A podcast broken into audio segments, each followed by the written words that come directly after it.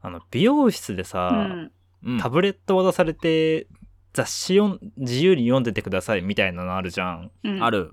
あれ無理すぎるんだが、 何それ。なんかさ、美容師さんって後ろからこう髪の毛切るじゃん。うん。うんうん。だからさ、あ、こいつ何読むんだとかって知られるじゃん。うんそうだね。何選んだんだみたいな。あ、この雑誌選んだんだこの人みたいな。うんうん。なんかそこに恥ずかしさを覚える。そんな恥ずかしいもの を、よ、入ってるそもそも。え、ということでだから、あのね、何を選んでも、あ、こいつこれ選んだんだって思われるのが恥ずかしいの。ほいあえー、なん でどういうことえ、例えばだけど、なんだ登山の雑誌とかあるじゃん。うん。登山の雑誌読んでても恥ずかしいの恥ずかしいね。あ、えお父さんの雑誌選んだみたいなことを思われるのが嫌だ。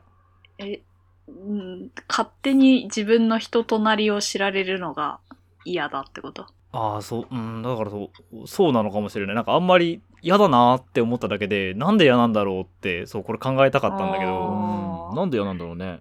えちなみに、多分俺とパノは全然嫌じゃないんだけど。でしょう嫌ねじゃないし、とかね、むしろね、あの、すごい、もう私、研究頑張ろうってなってた数年前とかは、わざわざ英語の論文を印刷して読んでたりしてよ。マジ でマジでかかっこつけ それは、それは、しっかり痛いな。 めっちゃ痛いって今、今思い返せば思うんだ けど、いやでも、まあなんうんか、逆に見てくれよみたいになってた時代もあったね。あうん。あ。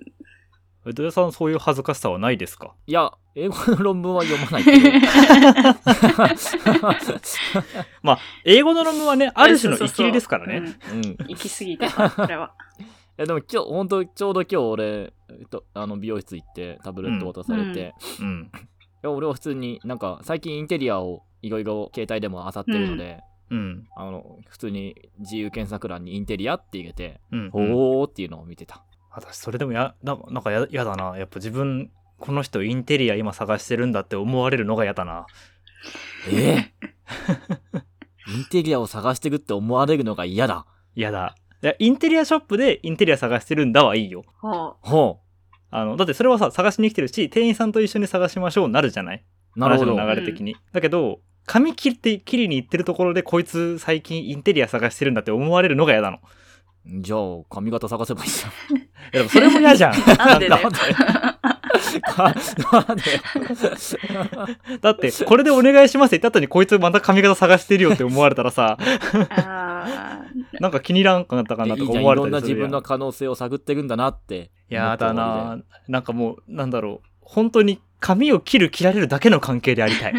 まあ、なんかね、立ち位置的にも背後を取られているというか、なんか一方的に向こうがさ、自分の全部を見れる立場にあるじゃん。そこはね、ちそうそうそうそうそょうっと、うって思うところも、まあ、なんとなく、わからないでもないけど。 そう。あと、てうん。多分これ、このせいなんだろうなって思うんだけど、うん。仮にね、もし自分が美容師だったらと想定すると。うん。うん。だったら、その人がどんな雑誌読んでるか気にしちゃう気がするのよ。あ、それは俺も気にすると思でしょう。うん。見るとで、へえ、この人こういう雑誌読む人なんだって思う気がするの。うん。思う。思う。それはそ思う。う、そこまで思うまでなんだけど、うん。なんかそこに嫌ださがあるなと思って。うん。なるほど。そう。な、なんだろうね。人間として見られたくないのかな美容室に行ってる時には。 警戒心が高い状態なんだね。美容室に。あ、割とそうね。うん。いや、洋服屋さんだったらさ、なんやっかぱ慣れてるというか、逆に教えてくださいとか、うんさっきのインテリアの話もそうだけど、割と自分の心がオープンになってる状態じゃないそ、そっちの方が。そうだね。確かに。うん。うん。警戒してる。な、なんだろうね。やっぱ触れられるから嫌なのかなおー。え、そう。あの、マッサージとかって言ったことあるないあー体触られるの無理なんだよね。ああ、そうじゃん。そうなんだうん。いや私は好きでよく行ってるんだけど、うん。まあ、あれ、うんまあ、触れられるっていうのもあるし、あとはなんか姿勢が、うん。も見られるし、ど、どこが凝ってるのかとか、丸分かりじゃないうん。施術施術者からしたら。いや、このはいはい人はい姿勢悪いなとか、あ、こういう感じで仕事してんのかなとか、丸分かりになる、うんうんううんん。うん。あの、関係性だと思うんだけど、別にそれに対して何ら違和感を感じたことががない気がしていて、うんおー大石くんだったら、それもなんか嫌だったりするのかな。えでもなんかそれが痛みに勝ってたらもうそれならいいかもなんか痛みもないのにマッサージに行くのは意味が分かんないから行気かないん持だけどちいいから行くんだよ。 痛みって何、いやだから腰痛いなとか症状がなんかあってそれを治しに行くっていう医療行為としてのマッサージであれば私は え行くけど、いや、全然そういうのじゃない。そうじゃない限りはえマジで言なんっかて仕る事頑張ったから行っちゃおうみたいな。わかんないな、それは。 えー、マ ジか。えで土屋さんは触れるから無理なんでしょなんかね、俺そう、てかくすぐったいの無理なんだよね。ああくすぐったいになるのかそう、くすぐったいから無理、普 通に。体の感覚としてなるほ。どね、なるほどまあでも確かにそれは警戒まあ警戒して痛いっていうのはさもうなんか治さなきゃどうしようもないから行くじゃん、うだんかうんうん。らそれはもうなんかもう仕方がなくなのようだん。からあんま確かに得意じゃないのかもしれない本質的うに、ん、よほどのことがない限り、行きたくはないな。そうそうそうそうだから行くけど、行く時にはもうあのもう仕方がないって感じ、えできればできるだけ行きたくー、ない、えーマッサージなのにマッサージなのには あ。全然わからん。そうか。じゃあリスナーの皆さんもね、もしなんか、わかわかる人いるんじゃないかなって思うんだよな。わあいろんな意見を聞いてみたいね。いろんな意見を。そう、聞いてみたい。ね、あの、美容室で、なんか、なんだろうね、知られたくないラインがあるのかもしれないけどうね。ん。うん。ちょっとご意見ある方は、ぜひお便りください。はい。はい。じゃあ、今日も始めていきましょう。はい。話の合わない、俺たちは。この番組は物事の捉え方や価値観が違う話の合わない我々がお互いの頭の中を覗いて面白がるそんなゆるいトーク番組でございます、はいはーい。えー今日はですね、うんえっと、おすすめのお店について語るというか紹介するという回でございます、うんうんそうなんかいろいろ最近おすすめ回増えてるんですけどもうんなんか土屋さんがこれいいんじゃないかって言ってくれたんですけどうん。うん。そう結構やっぱあるの土屋さんおすすめのお店あ、というかうん、最近なんかね、行きつけのお店みたいなのもできたので、おおそうなんだちょっとそうそうそうそう。これだったらみんなも話せるかなと思って。確かに結構いいテーマだなと思って、うん。なのでちょっとみんなで自分の好きな店というか、うんまあその店の何が好きなのかとかねそういうとこも含めてちょっと話いいして、店。うん、いけたらなと思うし、は私もいろいろね開拓したいなってのもありますしううんうんん。あの、ね、ぜひあと関東関東近郊にお住まい、まあ、関東近郊のお店だけになるかわかんないけど、うん。うんう。うんん。うん、のあのリスナーさんとかでもし行ける方はねぜひとも行ってもらいたいななんてうん。思うわけですけど、じゃあパノさんからおすすめのお店紹介していただいてもよろしいでしょうか、はい。えっとね、文房具の専門店で、えっと、銀座伊東屋っていうところ、知ってるほう知ってるほうほう知らない。文房具、うん文房具とか、へーそいいなの雑貨とか、そういうのを扱っているお店なんだけど、うん。あの、石川町っていう横浜の中華街があるエリアに、あの、でかいお店がドーンと立っていて、はい、あえっと、横浜元町店っていうところなんだけど、本店はね、あの、その名の通り多分銀座にあると思うんだが、私の、あの、住んでうんるうんうんところ横浜なので、ここによく行くんですけれども、うんうん。いやー、いいっていうかも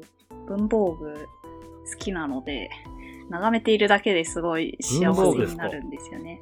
へえ、はいはいはい文具好きなんだ、うん。なんかね、せ今はもう基本パソコンだし、タブレットだし、スマホだしで、全然、あの、使わないんだけど、ただ、デザインとして、あの、これいいなっていうものは手元に置いておきたくなったりとか、あとはね、単純にもう美術館的な感じで眺める、ウィンドウショッピングをし、することが多いかな。はいはいはいはいへー。あじゃあ見ても楽しいというか、ん本当にえ、めっちゃいろいろ売ってめくねっ。ちゃ売ってすごいて、で、横浜元町店はかなり大きくって3階建てなのかなうーん、で1階がね、あの、ノートとか付箋とかペンとか、いわゆる普段使いできるような筆記用具が、あの、うん。はいあるエリア。で、2階が、はいはい。えっ、と、まあ、パスケースとか、カバンとか、しおりとか、まあ、ちょっと生活を豊かにしたい、みたいな、あの、小物とかが置いてある。で、うん便箋とかもね、そこにあるんだけど。で、うんうへん。3。階が万年筆とか、ガラスペンっていう、まあ、あの、わかるはいはいはい、あるね。そう、インわかるクちょんってつけて、うんあの、毛細管現象でインク吸い上げてあ、そう、書いていく。まあ、もう大感じですね。 そうでしょ。そうでしょ。そうだよ。けどそうだよ。うん、おっしゃる通り。うんメカニズムまでしっかりと。そううんそう、そういう、まあ、プレゼントというか、結構格式高い、その、ペン類が置いてあるエリア。そう。結構そこそこなお値段いたしますね、これね。数十万するものとかも展示されてて、いいものはのもあるねひえーって思いながら、毎度、イエーってなるそうね。眺めるんだけど、でも綺麗だね。そう、綺麗なんうだ。よ。で、ここはね、本当にすごくって、あの、いろいろうんうんなん。か自分でカスタマイズできるみたいな仕掛けがたくさんあるお店でして。うんうんうん。例えば1階のそのノートとか売ってるエリアだと、えっ、と、ノートクチュールっていうサービスがあって、ほう。自分で、あの、好みのノートを作れますっていう。へえ、えー好みのノート。それであれば紙質とか。紙質とか、表そう紙そとうかそう、そういうの閉じ方とか、あとは、止めるゴムへーそとうなんかだ、すそういうげえ。のを自分で一つ一つ選んで、目の前で職人さんが閉じてくれる。へえ、いいなえぁ確ーかにそれ。え確かね、600円からぐらいで、なんか、カスタムできるみたいで。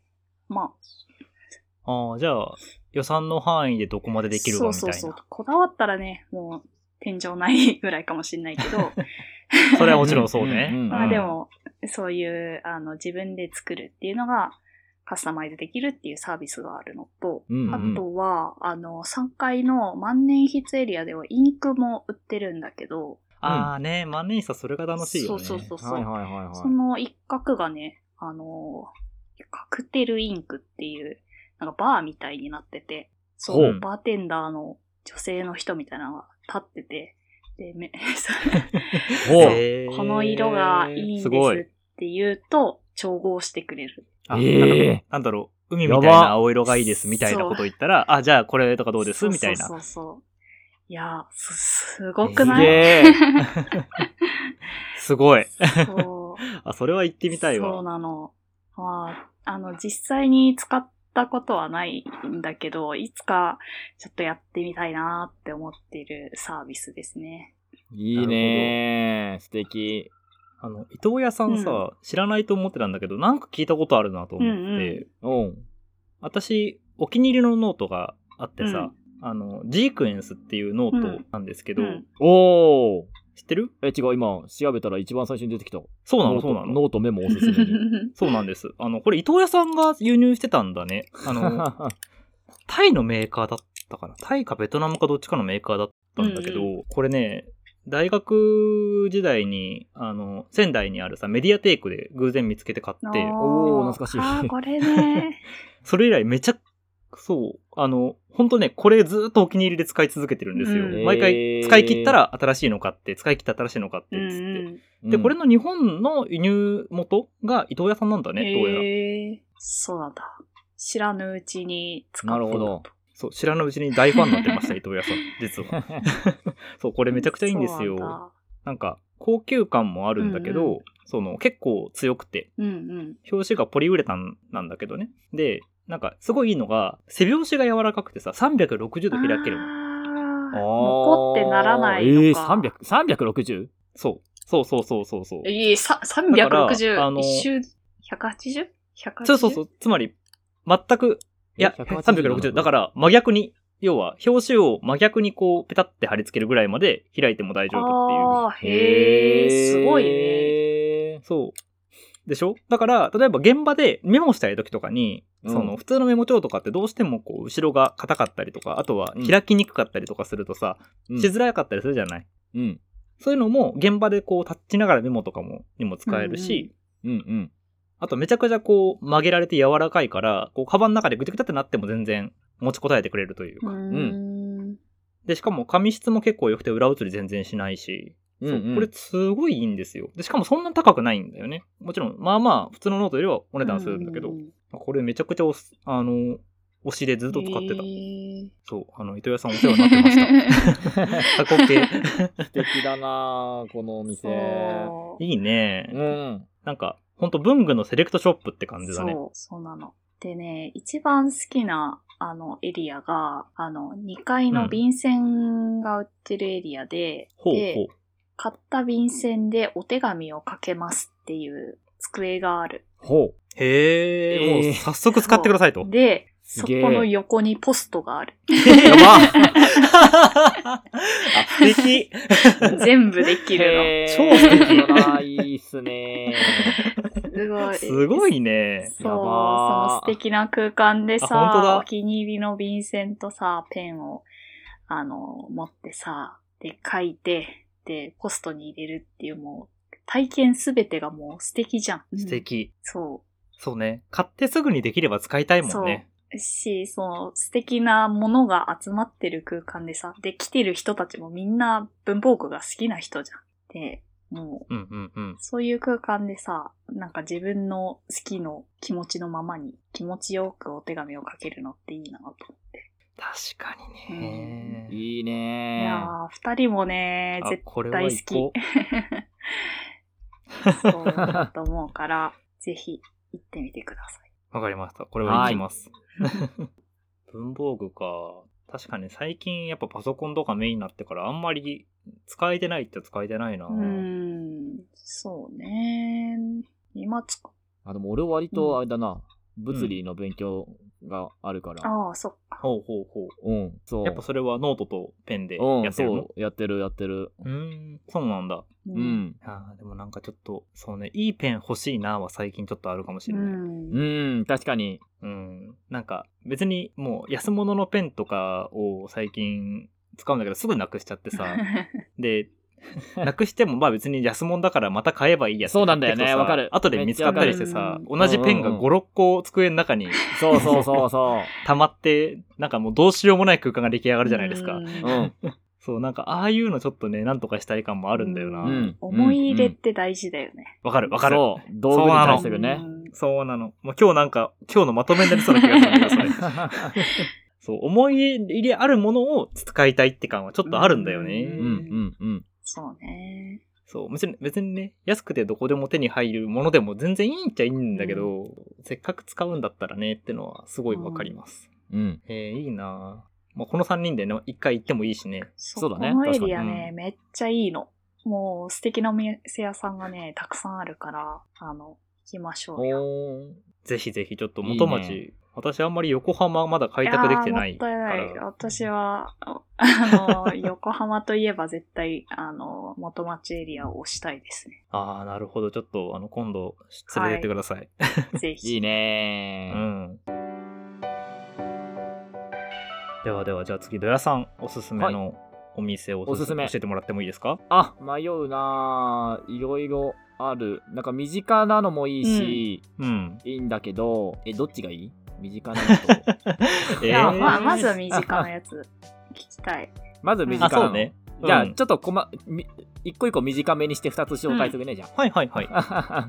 まずじゃあ身近なやつで言うと、その何かし堂にある、何かし堂がある商店うんう街ん。うん。が、もう、もうそもそも商店街が素敵なんだけど、うんめちゃくちゃ。うんそう、あれいいいいでしいいょ、よあそこ。あの、万引き家族のロケ地とかになったとこだそようね。そうそうそうそうそう。うんもうしょっちゅう、そう、しょっちゅうなんかあの映画とかドラマのロケをやってるんだけども、うんそう、もう本当にいいお店が多くて、古き良きお肉屋さんとか、パン屋さんとか、うん。うんあの、うんお花屋さんとかね。 エグザイルの。そう、そう、エグザイル花屋って俺 勝手にあ、エグゼルの花屋か。かっこいいお兄さんがね、いや2人でやってるお花屋さんがあったりとかあるんだけども、そのねちょうど入り口のあたりに最近俺行きつけのお店ができて、うんほうほうほう。そうううちごはんママなっていうまあ喫茶店というか軽食屋さんというかうーん。そううちごはんがひらがなでママは、えっと、ローマ字なんですよね、うん。へえ。そうそうそうで、えー、なはなっぱのなああ、ナッパのな。そほううでうちごはんママなっていうお店に最近行きつけになってて俺へえ。そう火曜の夜夕ご飯はね必ずそこであのディナーセットをなんか頼むっていうあ、なんかいいね、ここね。ルーティンができてる。るのそう、うもーんう本当になんだろうあの奥様っていうかあの女性の方が一人で切り盛りしてるんだけうんど、うんうんうん。そう何がいいってあの近所のおじいちゃんおばあちゃんのたまり場なんだよ ねあ、最高だ ね。そうで俺が行くのはだいたい夜7時ぐらいで8時に閉まっちゃうんだよねそのお店は、うんうんうんうん。そうで夜7時ぐらいに行くと近所のじいちゃんばあちゃんたちがなんか談合してく のよおーい。そ単語うで俺もそう で俺も最近行きつけだから今日も来ましたみたいな感じで、うんうん。そうあ、いらっしゃい、みたいな。そうそうそうそうそう、なんか残ってますかみたいな感じで、今日まだ全部残ってますよみたいな感じで、そう、俺は俺で一人で勝手にご飯頼んで、まあ携帯とか見ながらね、うん。だらだら過ごしてんだけど、うんそう、まあ7時過ぎだで、8時あの閉店だから、ぼちぼちそのじいちゃんばあちゃんたちも、その解散なのね。多分長いしたんだろろうな。そうそうそうそう。 けどやっぱなんだろう、その、その中に俺が、まあ、その中ではだいぶ若い俺がポツンといるとね、うんな何かと話しかけてく るの。あ、いいね。そそうそうそうう。そう。話しかけてくるってわけでもないけども、ちょっとした絡みはいはいはいはいはい。そうそうそう。あら、若い人来てんのね、今日、みたい な。うん。。ちょっとしたた絡みとか、お兄ちゃん、俺らもう行くから、はい、これテレビのリモコン、みたいな。あ、どうもっす、みたいな。そう。で兄ちゃん、テレビ見るのはね、こっちの席の方がええで、みたいな。ここ見えへんからな、みたいな。そうそうそうそう。あ、じゃあこっち行くわ、みたいな。あー、距離近い な。いいな。たまらんのよ、これが。確かに確かに。そう。で、もちろんご飯も美味しいのよね。うんうんうん。美そ味うしそうそそう、すごくね、あの、家庭の、あのー料理って感じの、う。うんうんうんセットがそう、900円で食べられて、お、安いね。そうそうそうそう、ドリンク付きでね、ね。そう、俺はあったかいゆず茶をよく頼んでるんだけども、いいね。うんそうそうそう、すごくいいのよ、これが。週1、必ず火曜日、まだその後実は仕事があって、うんうんほうほうほそうそう、仕事の合間に食べに行ってるんだけども、すごく元気が出る。う。うん、確かにここは良さそうだね。ご飯は何がおすすめ、え、ご飯、えーもういろいろおすすめなんだよな。全部美味しいんだよな。 えー、カレーが美味ししい。自家製カカレレー。そう。なんかね、トマトの味がする。いへいとてなもー美味しいカレー。あと、てり、そう、照り焼き丼も美味しいなあー、照り焼き丼も美味しそう。うん。 まあでも、いろいろあって美味しいですよ。なるほど。そう。ちょっと、次来た時はぜひ一緒に行きましょうあぜひぜひう。ねえ。そう。これすごくいいところです。うん。っていうのが一個。なるほど、なるほど。そう。で、あと、まあ、せっかくラジオでいろんなところの方が聞いてるかもしれないので、うん。うん。まあ何を隠そう、あの、日本を一周したので、 そうね、株でね。そう、いろんなお店にその時も入って、うん。まあいろんなもちろんおすすめあるんですけども、うんうん。うん、その中で一個、あの、まあまたご飯屋さんなんですけども、そう、いや、美味しかったなーっていうのが一個あって、ほうほうほう。えー土屋さんが美味しいっていうから、なかなかですよ。そう、てかなんだろう、思い出とともに美味しいっていうのがあって、うんうんうん ほう。えーっとですね、えっと、下関わかります、うんああー、あの、山口県のね。そう、そう、ここ、本州の先っぽっすよね。そうだね。そうそうそう、本州と九州の、えっと、つなぎどころ。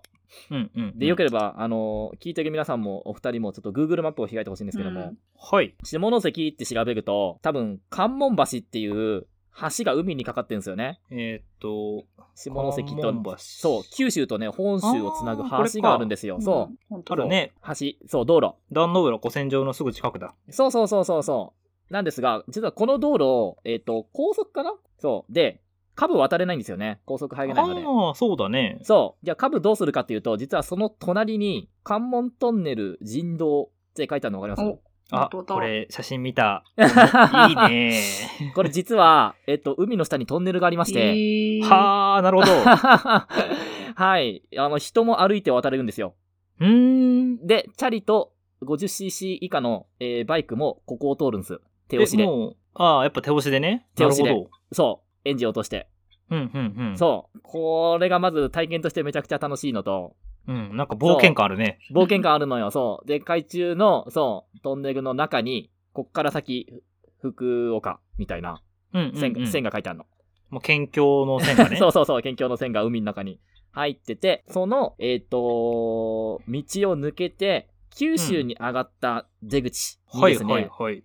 えっ、と、若松屋さんっていう、っ若松屋さん。ていう、おでん屋さんがあるんですよ。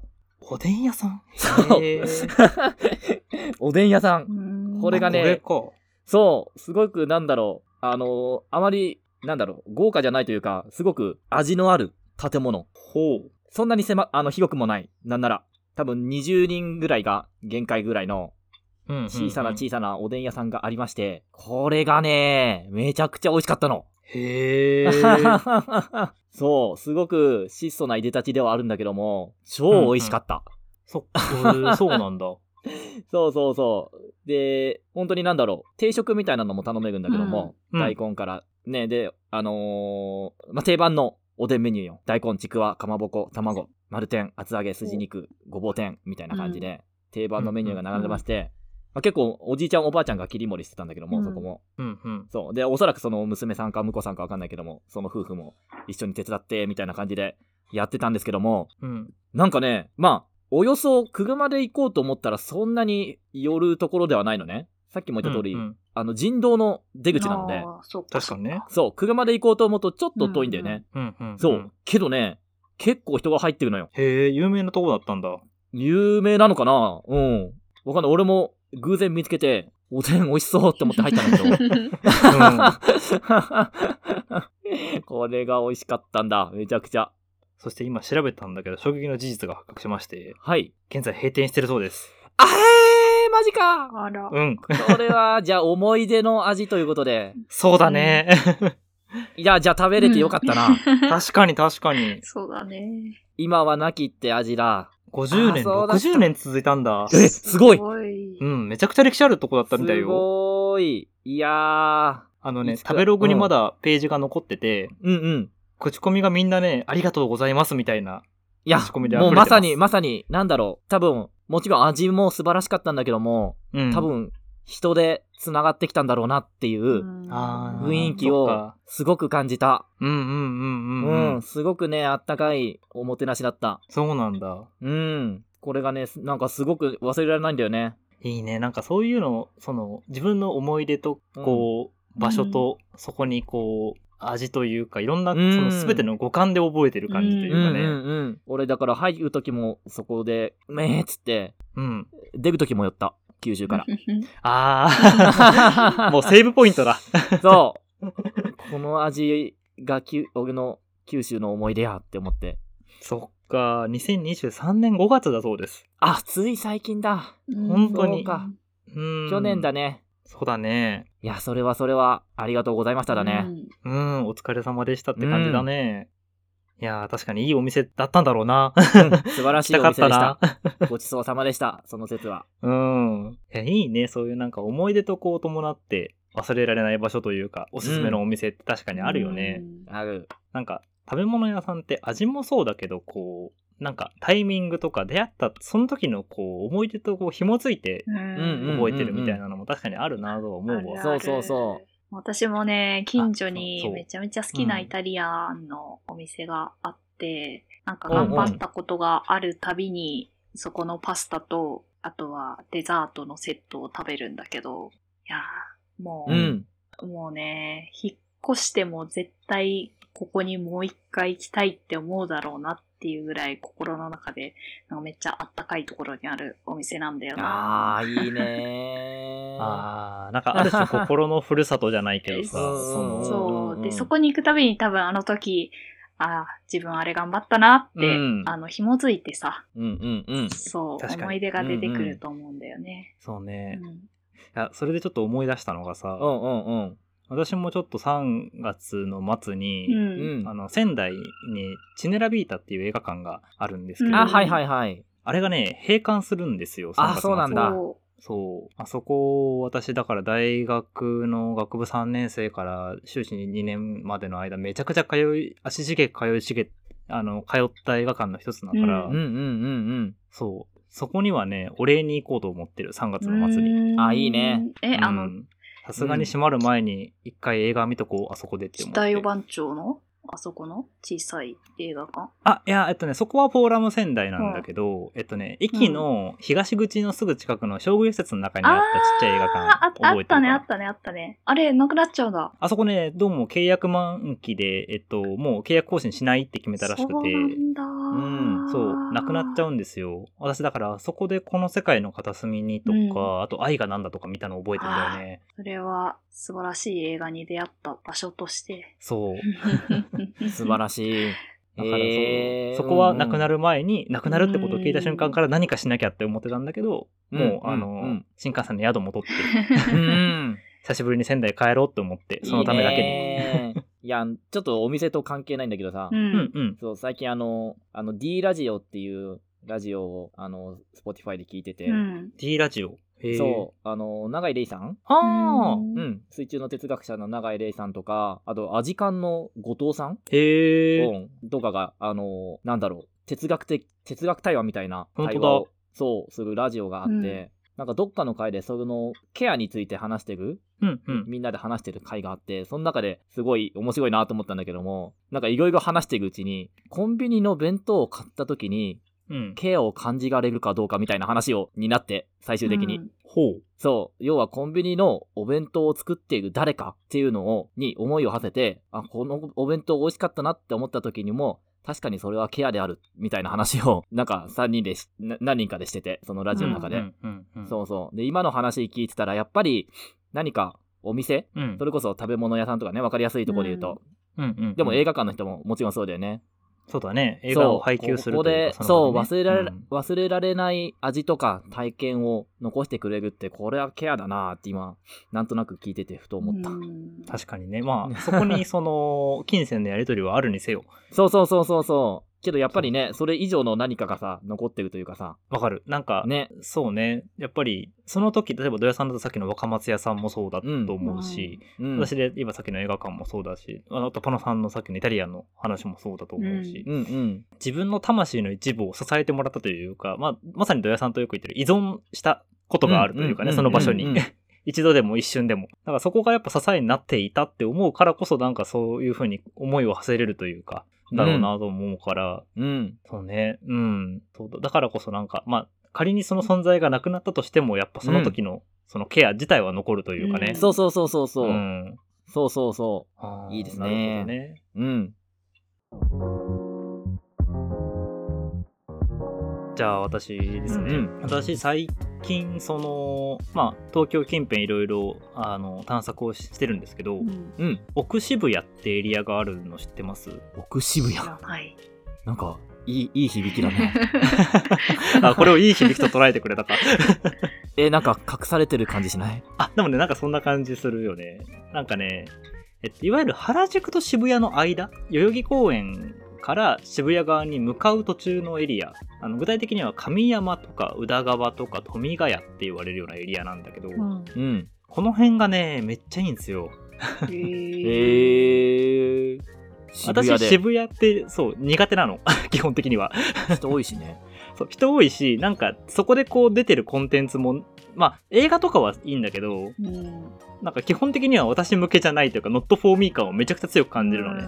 うんうんなんだけど、奥渋谷だけは息できるなって思ったの。うん。おー。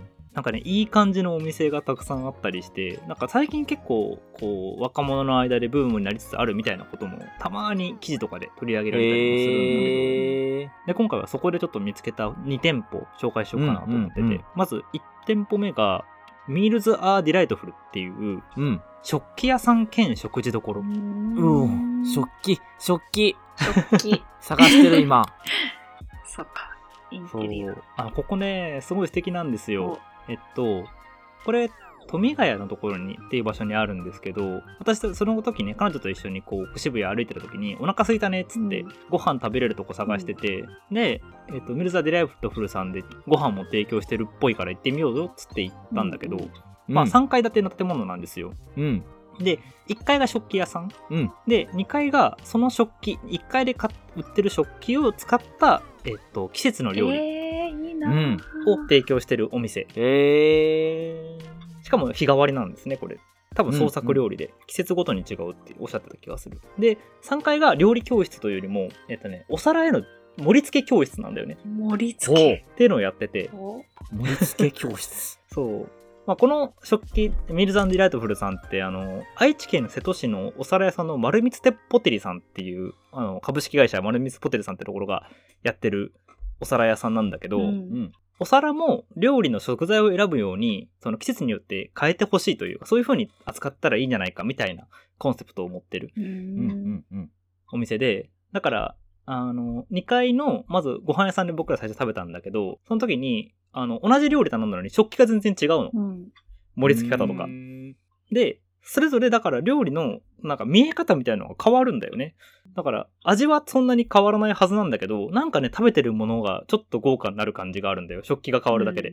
うんうんうんで、1階に行くと、そこで使った食器みたいなもの、食器が、まあ、そこで使ってない食器もたくさんあるんだけど、いろいろ売ってて、で、その食器に季節の食材と、あの、だから、グラタンって書いてあって食器が置いてあるの。 見せてほしいもん。そうそうそうそう。で、ここは、例えばカプチーノって書いて、こう、えっ、と、カップが置いてあったりとか、うんなんかそこがね、その、その食器だけ置いてあるんだよ。だから、上に食材は見えないんだけど、ああ、でもなんかわかるみたいなうん。う感じがあってね、すごいいいんですよ。で、そこのお皿屋さんも基本的には季節ごとに、えっと、お皿変えてるみたいで、うんそう。その時、もう季節ごとにというか、もう毎シーズン毎シーズン、こう、更新してるから、その時あったお皿と2回目行った時にはまた別の出会いがあったりとかもして、おそう、なんか、食事とお皿っていうところをすごいこだわって作られてるんだろうなって思って、めちゃくちゃ良かったの。そう、これ、おすすめです。えー、ちょうど食器、なんかいい食器を求めていくんだよね、今。あ、そうなんだ。そう。えー、いいな、素敵だな、これ。なんか、前にパノさんがさ、う多分、ラジオの外が、ラジオじゃないところで行っててすげえ印象に残ってるのがさ、うん100均の食器使ってると、なんか生活が安くなるみたいな話してたじゃん。あーなんか心がすさんでくる気がする。うんうんうんうんうん。その、なんか、んなんなんだろうね。 お気に入りじゃないものって、なんだろう、日常の道具にするのってちょっと嫌だなって思い始めているから。うんうんうん。そううんうんうん。あでもなんか、あいつら割れないんだよね、全然。そうなんだよ。100均の食器丈夫なのよ。いやなんか山崎ハグのパン祭りのお皿がめっちゃ上そう手そうそう板を見て。そうなんだよね。だいたい食器って割れない限り使い続けるから、いやー、そもっうそたう。ないしねでもなんであの時これ買っちゃったかな、いいにっていうのをずーっと思いながらさ、食事するのうん嫌なからさ、うんうんうんちょっとね、お椀も買い替えたいんだよな、100均のやつ。わかる。まだお100皿均なん揃だえ。たい。そう。食器屋さんね、あれ、元町にもめっちゃおすすめなところあるよ。あ、そうなのんそこもぜひとも教えてほしいかも。そう僕の私のっていうね、お店があったんだけど、なんかこれ、引っ越しちゃったのかななんかこれは、あ、そうなの今見たら、愛知の方に行ってる。あらららら。で、陶器の物そ事うやそうそう。で、多分同じぐらいのエリアに、アルトヨっていう陶器専門店があって、うんうん。そこは今もやってるみたいなんだけど、その各地から素敵な器を集めてセレク、セレクトして置いてるのかなああ、なるほど。セレクトショップ兼みたいな。そ食う器専門のセレクトショップみたいな。そうそうそうお茶碗とかね、平皿とかそうお茶碗ね。うんうん。で、うん。その、私が食器屋行くときには、あの、その店の空間自体が好きそうかっていうのも、なんとなくチェックしちゃうんだよね。あ、でもちょっとわかる、うそれ。うんんうんここの、おいしくんが紹介してくれたところも素敵なお店だね。いや、ぜひ、あの、多分ね、気に入ると思います、ここ生は。活が見えるというか。そうそううんそうんうう。んでね、あと店員さんがみんなね、その、要は、お皿と料理っていうコンセプトをすごい好きなんだろうな っていうのが分かってて、うんうんうん。多分常連さんとかも多分いる感じで、常連さんとかと話してるのを、やっぱ今年はね、これがいいんですよ、みたいな。今回のシリーズはこれおすすめなんですよ、みたいな話をしてて、うーん。で、でもね、お皿がそんな高いわけでもないの。しっかり生活で使えるぐらいの値段なの。っうんう。うんううんんていうのも含めてね、すごい良かった。すごい。リクルート欄見てるんだけあなんどか、ショップ販う売員ん。の欄を見ると、ただ販売するだけでなく、販売のプランニングやイベントの企画、お店の運運営などもしてもらいますって書いてある。そうそうそうそうそうそうそうそおう。ーだから、皆さんね、こう、結構、その自分の色というか出されてるんだろうなっていうのがわかるから、そう。ちょっと話しかけてなんか聞いてみるとめちゃくちゃいい話が聞けうる、ん大う体。んうん熱意を持って仕事をされている方なのかな。そう、それがまたいいなって思うポイントです。おすすめです。ミルズ・アー・ディライトフルさん。行きたい。で、もう一個、あの、うちの番組で何回もいろんなとこ紹介してる、まあ、個人書店なんですけど、うんうん。渋谷パブリッシングブックセラー、えーブックセラーズっていう、えっ、と、個人書店さんがあっこて、れも奥渋谷なのこれも奥渋谷のエリアにありますね。。まあ、渋谷から歩いた方がちょっと近いぐらいの距離かな、うんうんうん。にあるんだけど、ここもね、いいんですよ。なん個人か書、店。個人書店。まあ、個人書店というか、まあ、会社がやってるんですけど、このうんうんと渋谷パブリッシングブックセラーズって会社自体がそもそもあって、で、その会社ってのが、えっと、イベント企画と、まあ、本屋さんのセレクトもやりながら、イベント企画とか、まあ、読書会とかのね、あとはトークショーとかのイベント企画、あとは編集うん。編集。そうそう。だから多分雑誌か何かを持ってらっしゃるんじゃないかな。おー、で、編集とか、だからお渋谷の本店にはオフィスがその奥にガラス張りであるんだけど、うんうん。で、編集とか、まあ、編集出版とか、いろいろな、その、まあ、カルチャーの発信活動みたいなこともされてるような、と本屋さんへー。なんだけど、ここね、行ってみるとわかるんですけどね、その、まあ、個人書店あるあるだと思うんだけど、うん。ここで出会わなかったら買わない本ってあるじゃないですか。うん。うん。ある。そう、ここね、めちゃくちゃそういう掘り出し物が見つかる本屋さんなんですよ。うんうんうん。え、それ知らなかったなとか、あと、いわゆるそのポップに、すごいびっちりこう、あの、書店員さんの、えっと、おすすめの文がバーって書いてあって、うんうん。で、多分すごい古く1900何年出されたんだろうみたいな文庫本がそこに置いてあって、うんうん。で、手に取ってみると確かにこれ普通の本屋さんだったら手に取らないけど面白そうやな、つって買っちゃうみたいな。。うんうんうん。レコメンドがめちゃくちゃうまい。 え、すごいすごい。受講生募集中。短歌を読んだら歌集はもそう、それこの前確か、あの、へん歌集の編集者さんう。うん。歌集とかを組んでる編集者さんをゲストに招いてトークショーを開いたりとかしてる。ええゲストすごいよ。ホムホムすごいとか、岡野大お地じさんとか。そうそうそうそうえそうすごすい。ごい。あと確かね、ポッドキャストの、えっと、セミナーとかもあったか、あった気がするんだよなポッ。ドキャスト制作コース。メイキングオブポッそうドキそうャスそト。うそうそう。最後はなんかそれでポッドキャストを発信してみましょうみたいな。えー えー。しかもそれの講師もあれでしょ、ゆる言語学ラジオの水野さんとか、え、マジでうん。あと、あの、あしえっと、普通の雑談うんはいはいはいはい。の、えっと、桜林直子さんとか。すごいね。はいはいはいはい。ね、すごいよねす。ごいなぁ、すごいなぁ。そう。へーなんかね、企画力として、ああ、このライン自分にめちゃくちゃハマるっていう、ううんうんうんそういうなんか、えっと、ラインとか本の選び方をされてて、いや、なんかね、そう、ここは信じていいって思えるというか ね。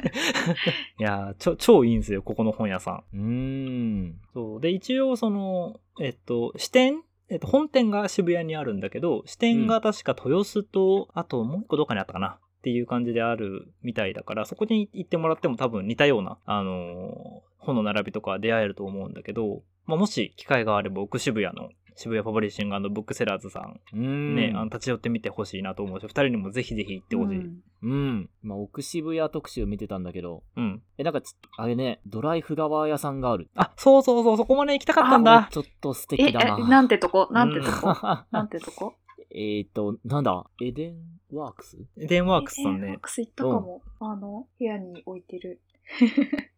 うんう。んえ、本当ドライフラワーあ、EW ファーマシ EW? ーの方がいいのかなエデンファーマシちょっと待って、調べさせて。ー。エデンワークスっていうのは、もうなんか、エデンあのなんだろう。も元の企業の名前なのかな原宿えっと奥渋谷のドライ、原宿じゃなかったっけエデンワークス EW ファーマシー、スラッシュ EW ファーマシーさんかな、そうだね。うん、だあーからお店の店舗名としては EW ファーマシーさんなんじゃないかなそうだね、そうあだね。違うや、うん違うや。 いや、でもめっちゃおしゃれじゃん。何これ。めっちゃおしゃれそう。いいね。調剤薬局の調合コンセプトにドライフラワーをお売りになってるという。ファーマシーだ素もんね敵。すぎる。ファーマシーだ からね。確かにそうだ。。素敵。あ、確かにこれいいね。そう。あの、いいね奥渋谷ほんとね、ぶ、ぶらっと散歩すると、あれちょっと良さそうじゃんってお店がたくさんあって、うんうんうんうん。で、ほんとちっちゃい細い路地にそういうお店が固まってるから、ほんとね、散歩するのが楽しいんですよ、ここ。おーなのいいで、ねぜひぜひ、奥渋は谷い、代官山とか、代官山じゃないや、えっと、代々木公園駅から歩くのが一番、渋谷駅に向かって歩くのが多分一番いいかなって感じなので、はーい。もし、あの、暇を見つけて、あの、行ってみてはいたいかがでしょうかという素晴らしい。感じでございます。はい。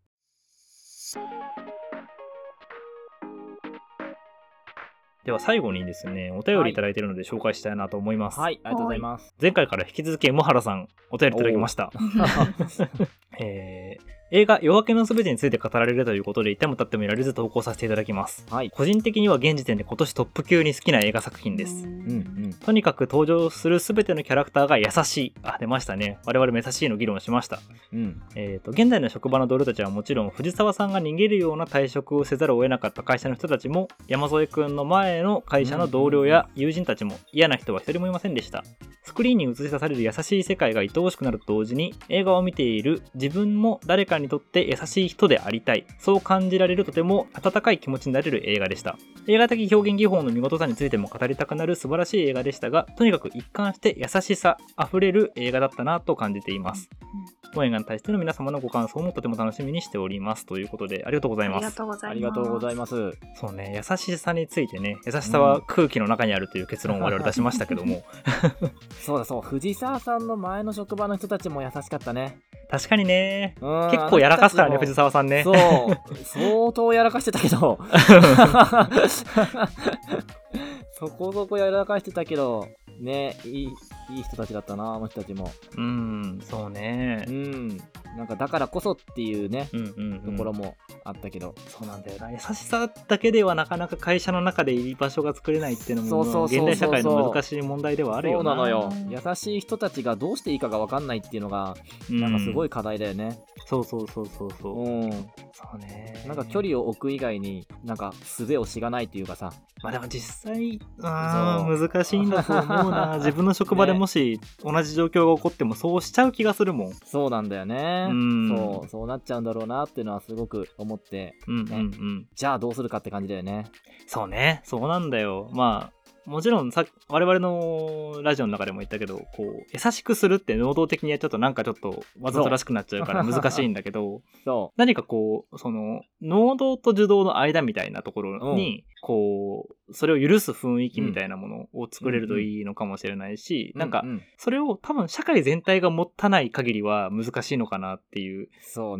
ね気もする。そうそうそうあそれで言うとあ思いがけずリタって読んだことありますああ、思いかけずリタはね、あれだよね、えっと、三島社の確かシリーズだよね、多分ね。うんあ作者さんが今パッと出てこないんだけど、パ知らないノは知ってるああそっかえ何かしらにも一応あるんだけど、ええそう、リタという言葉についてめちゃくちゃ哲学してる本でとても面白いんだけども、えっと、んうん中島武史さんですね。はいはいはいはいははいい。、が書かれた「思いがけずリタ」っていうところににそうあのこの優しさについてのね、うん話を先週してからいろいろ考えてたんだけど、あそういいえばって思ってそう、うん。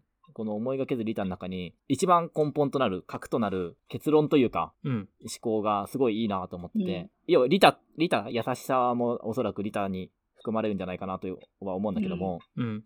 そうリタってやっぱり与えようとしたらそれはリタじゃなくて、うんうんうんそうリタがリタたるにはそのはるか遠くでそれを受け取った人があああれは今思えばリタだったなって思った時に初めてリタになるっていうのがこの本の架空なのね。ねあわ、うん。うんうんうん。でもなんか、かる人言 わんとしてることわかる気がするうんぞ。うん 確か にね。そう、これすごく俺の中で納得があって、うんうんうんなるほど。はるか遠くか。そう、はるか遠くの未来で、受け取った側の中で形成される。うんうんうんうん。そううんうん。てか、それを受け取ったと自覚した時に初めてリタになる。うんそうだね。だから、そ送り手側がリタだって思ってやってないってことだよう。ね。そう、てか、送り手側がリタとして与えることはできない。うんうんうんそうね。そもそもそれは不可能 だと。そう、それあーはリタじゃない。それそうも正しリタっていうの、は、送り手側の中で芽生えた時に、初めうてん。あ、てか、そうか、受け手側でね。あ、そうそうそう。あ、ごめん、受受けけ手手側側。でそう。うん受け手側の中に、ある、は、はるかなる時の向こうで、偶発的に、ポンと湧き出た、それが、リタ。あーだからなるほどやっ ぱ、そうなるまでは、根が祈るしかないって言った土屋さんはそうなのよ正しいんだよね、姿勢としてはね。だから多分、そ、そういえば、多分そこから多分俺の思想が来てるのかもしれないんだけども、うんうんうんうんうんうんうん。確かに確かにす。ごくわかんない。この本当だ、よわかるでしょこめっのちゃ。わかる。感っじていうわか、かる同じ行動を A さんにやった時と B さんにやった時で、結局 A さんは余計なお世話だよって思うかもしれないし、B さんはありがとうって思うかもしれないし、そう。そのそう行動がどうあるかっていうよりも、相手がどう受け取るかが主体というか。そうそうそうそうそう。で、かつ A さんもその瞬間は余計なお世話だよって思うけど、はるか遠くでもしかしたらありがとうって思うかもしれないからね。そうね。そうそううそうそう。ねやっぱ難しいんだなって思。ねそうだから、やろうと思ってできるもんじゃないっていうう。 そうそうそうそう。そうだから、江原さんもおっしゃる優しい人でありたいは、まさに多分、そうありたいはうんできる気もする。うんそうそうそけど、やっぱ途方もない遠くでそれは成り立つものでもあるってう。いう。そうそうそうそう。うんなるほど。多分で、そう、かつ、思いがけず。その。そうだね。思いがけず。いやーだからそこはやっぱ中道体なんだよな。そうそうそうそうそう。だから本人が優しさだと思ってないとこなんだよね、多分ね。多分そうそう、そこなんだようんな。あ、それみたた いな。わかとこる。ろが、いつか、そう、リタとして芽生える日が来るかもしれないって いう。ううんうんうん。ん。 そう、いやー これがそうねいいんだろうなって思ってる。そう。まあ、言うは優しい。だから、行うことができないからこそ難しいんだけそうど。制御できないもんな。そうなの、うん結局。まあでも、そう思いつつ、まあ、そうなるといいなって、やっぱ、い祈りながら生活をしていくそってい、うかというね。って、そう、だからといって何もしないのもなんか違う気がするから、うん。そう、俺は祈るしかないなって思ってうる。 ん。うんうん。祈るし、関わり続けるしってことだよね。そうそうそうそう。うん、それだよな、確かにな。だから、距離を置くって優しさも確かにあるんだけど、関わり続けるって優しさもあるよなっていう、そこだよね。そうそうそうそうだね。やっぱ、その人の、まあ、ケースバイケースだし、はるか遠くでどうか助かってくれっていう、そう。うんはうん、そこだけなんだろうな。はい、ありがとうございます。 い、ありがとうございました。はい、えっ、と、こんな風に、えっ、と、我々に番組の感想などを送ってもらえると、えー非常に喜びます。お便りの送り先ですが、合わない.話アットマーク gmail.com です。Google フォームでも募集しております。詳しくは概要欄チェックしてみてください。えー X もやってます。感想などつぶやいていただく際には、ハッシュタグ、話の合わない俺たちはをつけていただけますと嬉しいです。では、えーここまでのお相手は、一番最近いいねをつけた X のポスト、これ確認しなきゃわかんないな。 えっと確認してください。大丈夫なんだっけえー、っと、ちょっと待ってよ、確認します。いいねいいねをつけたポスううんんトが、あーえっとね、水町春さんの短歌だったわ。もう呼べぬ名前があっていつまでも、私にとって詩であった こと。あー多い人それいいねーあ俺それいいねつけてなかった俺あれだわあの2人に共有したホタテの貝柱は人で言うとどこの部位ですか 質問がおかしいとかはやめてくださいっ ていうもう最後の一文が最高です。そうななんどやと、えーとね、チリちゃんのイラストだな。ああー推しのイラストでしたか。はい、まだはいはい、好きです。ナパノでした。ーはいはーい貝柱良かったなぁ。あれよかったなぁ ちょっと傷つつききましたそうそう